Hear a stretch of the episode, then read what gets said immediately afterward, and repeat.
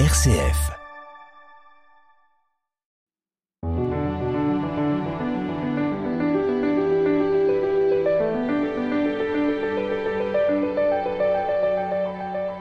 Monter sur un arbre pour assister discrètement au passage de Jésus dans les rues de Jéricho, l'idée est ingénieuse pour un homme qui est repéré comme l'un des puissants de la ville, mais dont la petite taille ne facilite pas la vie. Zachée escalade les branches d'un sycomore et s'élève dans le ciel pour voir Jésus. Mais c'est de la terre qu'une surprise l'attend puisque c'est Jésus en personne qui le guette et l'appelle. La page d'évangile que nous ouvrons aujourd'hui est pleine de gestes, de regards, de paroles et d'émotions. C'est Luc qui nous plonge dans ce court récit percutant au chapitre 19 de son évangile. Pour écouter et commenter ce texte, je reçois le frère dominicain Dominique Collin. Nous écoutons ce passage, les versets 1 à 10. Jésus traversait la ville de Jéricho. Or, il y avait un homme du nom de Zachée. Il était le chef des collecteurs d'impôts et c'était quelqu'un de riche. Il cherchait à voir qui était Jésus, mais il ne le pouvait pas à cause de la foule, car il était de petite taille. Il courut donc en avant et grimpa sur un sycomore pour voir Jésus qui allait passer par là.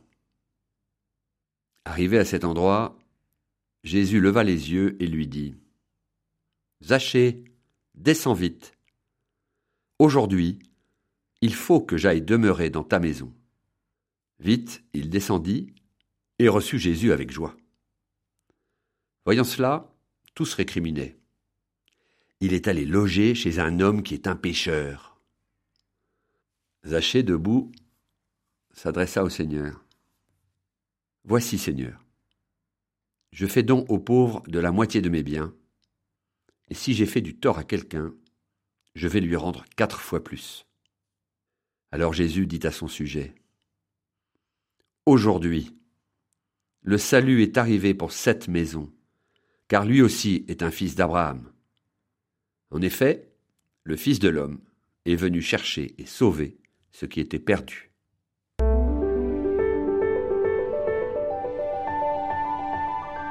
Dominique Collin, recitons l'épisode évangélique que nous venons d'entendre. Donc Jésus est en, route pour Jérusalem. Il vient d'annoncer à ses disciples que ça risque de, de, mal se passer pour lui. Et ça se passe justement la scène, la rencontre avec Zachée, c'est à ce moment-là.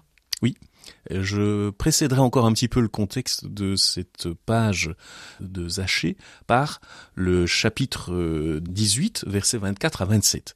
C'est l'histoire du jeune homme riche hein, qu'on retrouve chez Matthieu et euh, chez Marc. Mais ça donne un éclairage intéressant et qui n'est pas toujours, à mon avis, vu pour comprendre mieux ce récit.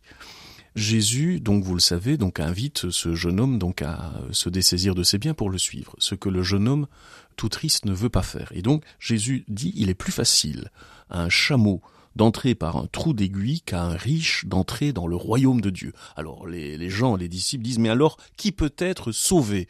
Et Jésus répond ce qui est impossible aux hommes est possible à Dieu. Eh bien, Zachée, c'est l'histoire de l'impossible rendu possible. On en a l'illustration. On en a l'illustration. Jésus traversait la ville de Jéricho. Or, il y avait un homme du nom de Zachée. Il était le chef des collecteurs d'impôts et c'était quelqu'un de riche. Zachée, on n'a pas toujours le nom des, personnages hein, rencontrés par Jésus. et là, on, a on a son nom.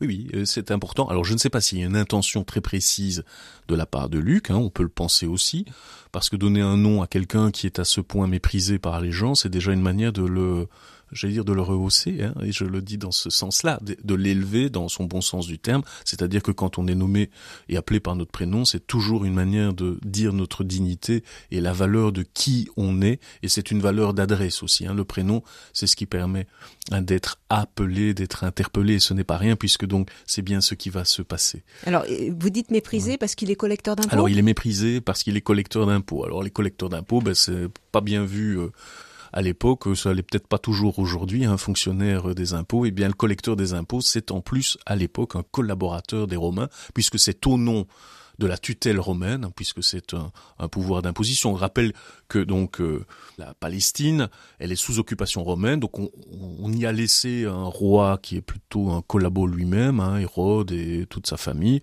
et c'est quand même le pouvoir de Rome. Quand Rome prend un pays, c'est surtout pour en ramasser euh, les taxes et les impôts. Alors il leur faut évidemment des agents locaux et ces, agents locaux sont euh, non pas des Romains, mais ce sont, ce sont des Juifs, donc des compatriotes, qui prennent l'argent et qui bien souvent, on le sait hein, par d'autres témoignages historiques, eh bien comme ben, s'enrichissent aussi, c'est-à-dire demandent plus que ce qui est demandé par le pouvoir romain et en prennent une large part pour eux-mêmes. Donc le collecteur d'impôts, parce que ça on le sait de la bouche même de Zachée, puisqu'il va avouer qu'il a été malhonnête avec euh, l'argent des impôts. Donc Zachée cherche à voir qui est Jésus, et le texte nous dit qu'il ne, il ne le peut pas à cause de la foule et aussi de sa petite taille. Oui, tout à fait. Alors on insiste, alors c'est très amusant, c'est pour cela aussi que cette scène abonde dans notre imaginaire parce que euh, c'est le petit, euh, le petit Zaché. Alors on, on, entend, évidemment, il y a une question de taille, c'est précisé. Probablement aussi qu'il y a une notion un peu de mépris parce que c'est le petit au sens euh, voilà ça ça compte pas grand chose on voit bien que cet homme n'est pas n'est pas aimé. Oui, il y a du mépris hein, donc je le redis il est riche parce qu'il s'est enrichi aux dépens euh, des autres hein, donc ce n'est pas une richesse qui vient de son travail elle vient du fait qu'il est un voleur. Il prend l'argent qui ne lui revient pas. Alors on peut aussi se demander si euh, cette scène qui se passe à Jéricho parce que nous avons aussi une localisation très précise on n'a pas seulement le nom de Zaché on a Jéricho. Alors je ne sais si ça a du sens de rappeler que c'est la ville la plus basse au monde.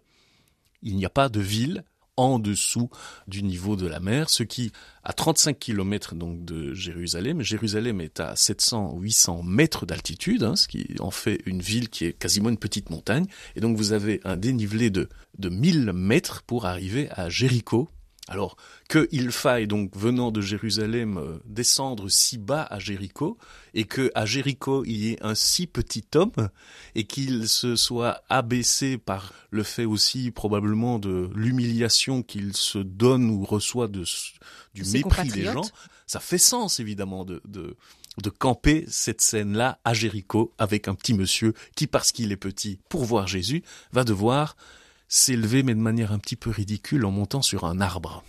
Dominique Collin, Luc continue son récit au 18e chapitre de son évangile. Zachée courut donc en avant, il grimpa sur un sycomore pour voir Jésus qui allait passer par là. Alors très visuel, hein, c'est ce verset, on, imagine, il court et il cherche à voir. Le, mot voir mhm. revient. Donc il y a, un désir chez cet Donc il y a un désir, il y a un désir. Il a entendu parler de la venue euh, du Christ, hein, de sa joyeuse entrée à Jéricho, et il est mu par le désir. l'évangile n'a pas besoin d'aller davantage plus loin dans les motivations secrètes et psychologiques intimes, mais nous avons au moins la motivation, l'envie d'aller voir, et d'aller voir quelqu'un, qui est ce Jésus. Et comme il ne peut pas voir à cause de la foule qui est amassée là, parce qu'il est de petite taille, eh bien, il va monter sur un sycomore. Alors, ce, ce geste, c'est quand même un peu fou. Et il est une manière de s'élever, mais déjà en s'abaissant. Je ne sais pas si vous sentez ce, qui se joue là, parce que qui monte sur les arbres comme ça, c'est plus les enfants d'ailleurs que les adultes. Et quand vous êtes un collecteur d'impôts, c'est-à-dire un notable, et quand en plus vous faites probablement régner un système d'injustice et de malhonnêteté, euh, rarement on se met dans une situation qui prête à rire en fait, qui prête à la moquerie. Eh bien ici c'est ce qu'il fait en fait mu par ce désir de voir Jésus, montant dans un arbre, il fait comme un enfant, il grimpe dans un arbre, mais c'est une manière, j'allais dire un peu gauche, de s'élever pour voir, mais qui est déjà une manière de s'abaisser. C'est-à-dire, pour oser faire ça, il faut déjà ne plus être tout à fait imbu de ce que j'appelle toujours l'enflure du moi. Alors c'est très intéressant parce que l'enflure, ben, ce moi narcissique qui gonfle aux dépens aussi des autres, c'est celui-là même qui est dans l'impossibilité de passer par le trou d'une aiguille. Entendez à nouveau ces versets donc de Jésus. Hein, il est plus facile à un chameau de passer par le chat d'une aiguille qu'à un riche d'entrer dans le royaume de Dieu. Parce que le riche, il est dans l'enflure, il peut pas entrer. la suite du récit va nous montrer aussi qu'il s'agit d'entrer quelque part, d'être dans une maison, de demeurer. Donc Zachée, en montant dans cette drôle d'ascension d'un sycomore, est déjà dans la perte de l'enflure de son moi. Donc il y a une sorte de paradoxe en montant. Il y a un paradoxe. En montant, il en montant, il s'abaisse. Et c'est un paradoxe qui doit déjà faire euh, aussi sens pour les chrétiens. Monter pour s'abaisser ou s'abaisser pour monter, ça, c'est des choses qui, qui, qui font sens. Et j'ajoute encore, peut-être est-ce purement un détail ou anecdotique, mais le sycomore est un arbre mal vu qui est considéré comme petit et ridicule. Parce que le sycomore, c'est un figuier qui vient d'Égypte. Alors déjà, tout ce qui vient d'Égypte, c'est pas très bon. En, écho à, en écho à l'esclavage. Euh, exactement, voilà. Mais il y a toute une série de versets dans le Premier Testament, notamment euh, dans euh, le chapitre 9, verset 9 d'Isaïe, où Isaïe dit, ben, ils veulent passer, ils veulent changer leur sycomore en cèdre. Le cèdre, ça c'est l'arbre noble. Et, et, c'est pour dire aux, Israélites, attention, vous êtes un but, vous êtes un but d'orgueil. Vous n'avez que des sycomores. Sycomore, c'est vraiment un pauvre arbre. Alors, que vous ayez, dans la ville la plus basse, un petit homme méprisé qui monte sur un sycomore qui est un arbre petit et ridicule, faut, faut croire quand même que Luc avait euh, un certain nombre de choses en tête quand il, quand il écrit euh, ce, ce, ce texte formidable, en fait.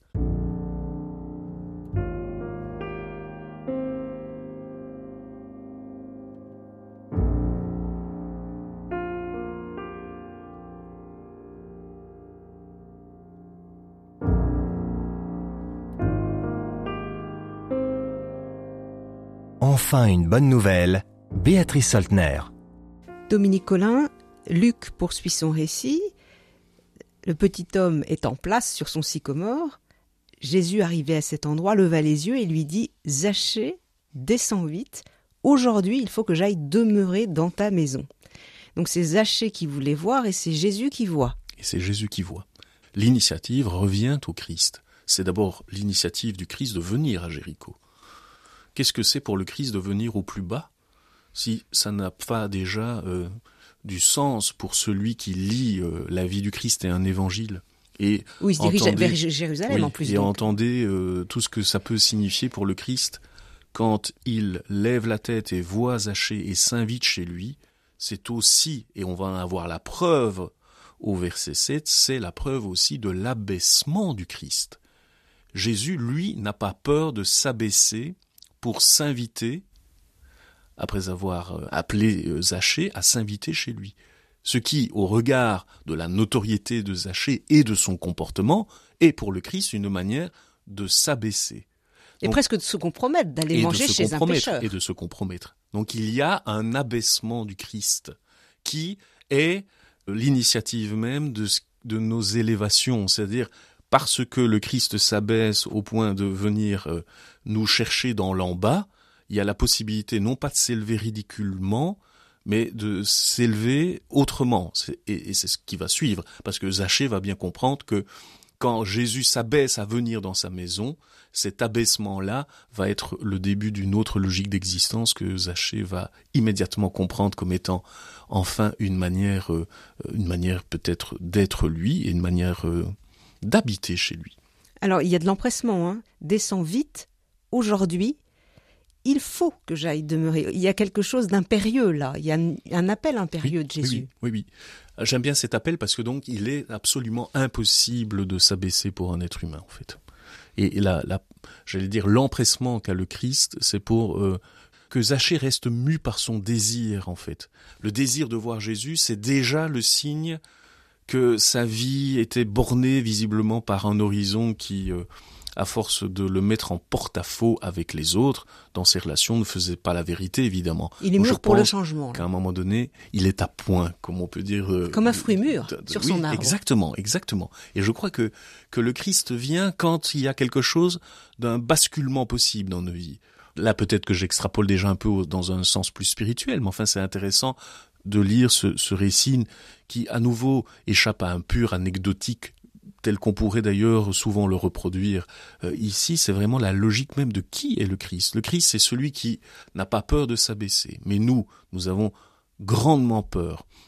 Et quand on est mûr pour le changement, qu'est-ce qui nous bloque in fine? C'est justement que le changement demande souvent que quelque chose en nous meure, tombe ou que l'enflure narcissique dégrossisse, on, a peur de ça. En fait, on a, quand Jésus dit c'est impossible aux hommes, aux riches d'entrer dans le royaume de Dieu, mais c'est possible à Dieu, c'est parce que Dieu, lui, il est capable d'abaissement, pas l'homme. Alors, pour que ça devienne possible pour l'homme, euh, eh ben, il faut cette interpellation vive de Dieu. Enfin, le Christ, celui qui dit, regarde, moi, moi, j'ose l'abaissement.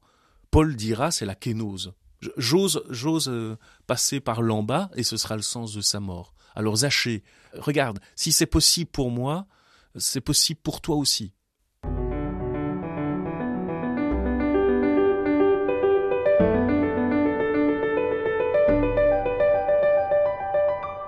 Dominique Collin, nous regardons avec vous cette scène d'évangile racontée par Luc au chapitre 19 de son évangile, versets 1 à 10. Le collecteur d'impôts cherche à voir Jésus, Jésus le rencontre, l'appelle, et alors euh, Luc nous dit que vite Zachée descendit et reçut Jésus avec joie.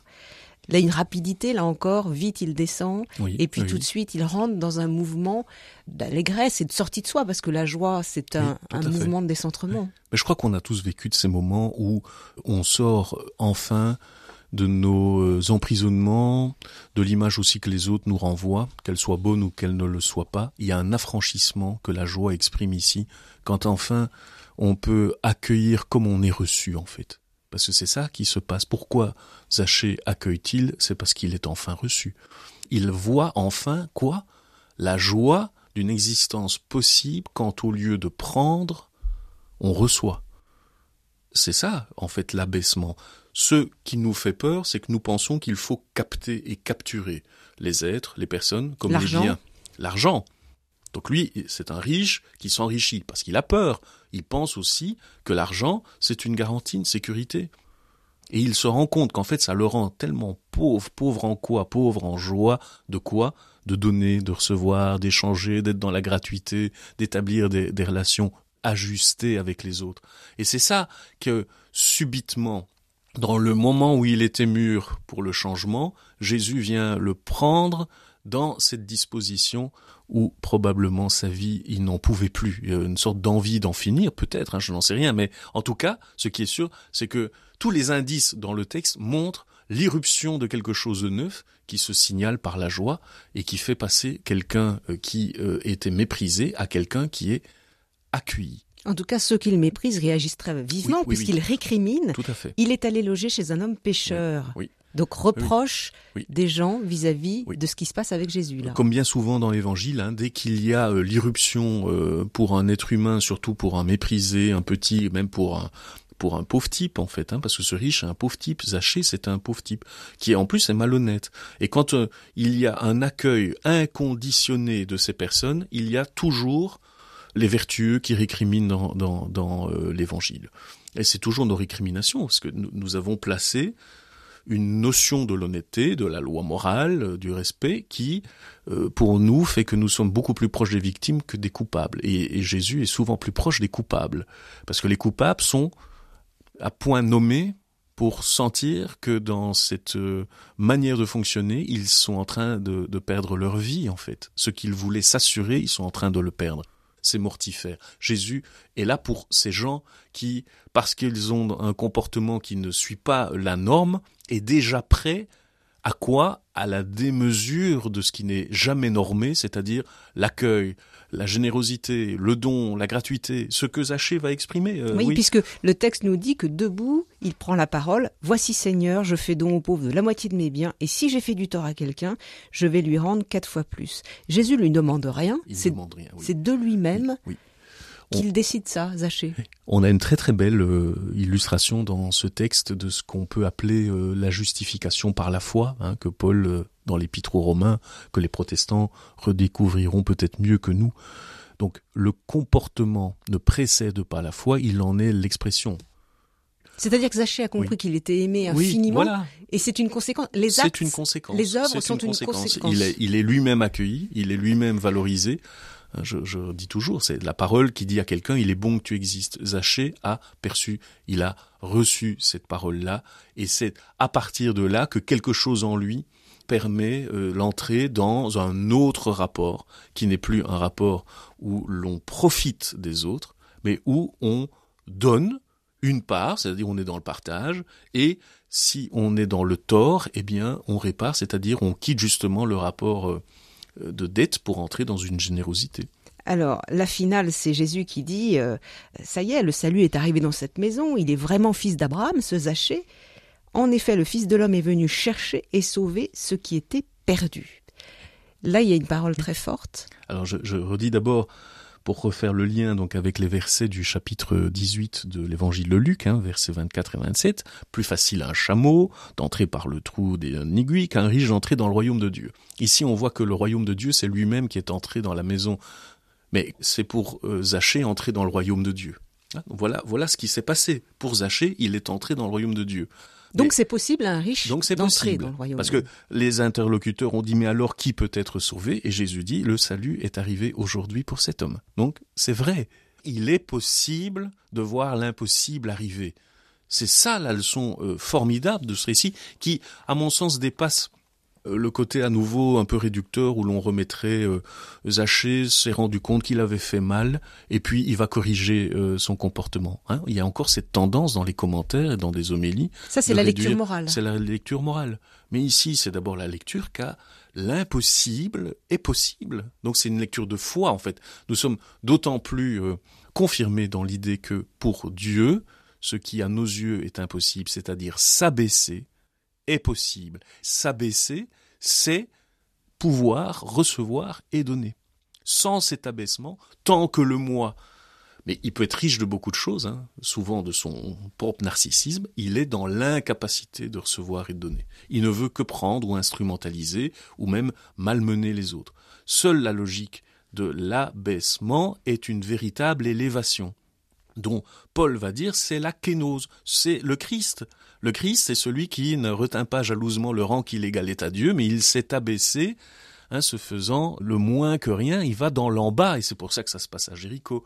Cette kénose du Christ, c'est pour nous impossible, mais quand ça devient possible pour un homme, eh bien c'est la joie et le salut.